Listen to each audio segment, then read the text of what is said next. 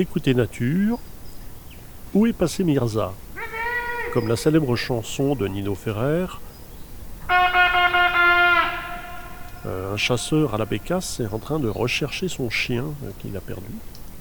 Et euh, il cède pour cela d'une trompe de chasse. mais là, ce qui m'intéresse en fait dans cette action, c'est surtout l'écho et la réverbération dans la forêt. Bon, il finira par retrouver son chien, et mais par contre, ensuite, plus un seul animal dans, dans les environs. Ça paraît à peu près évident avec le bruit qu'il a pu euh, générer.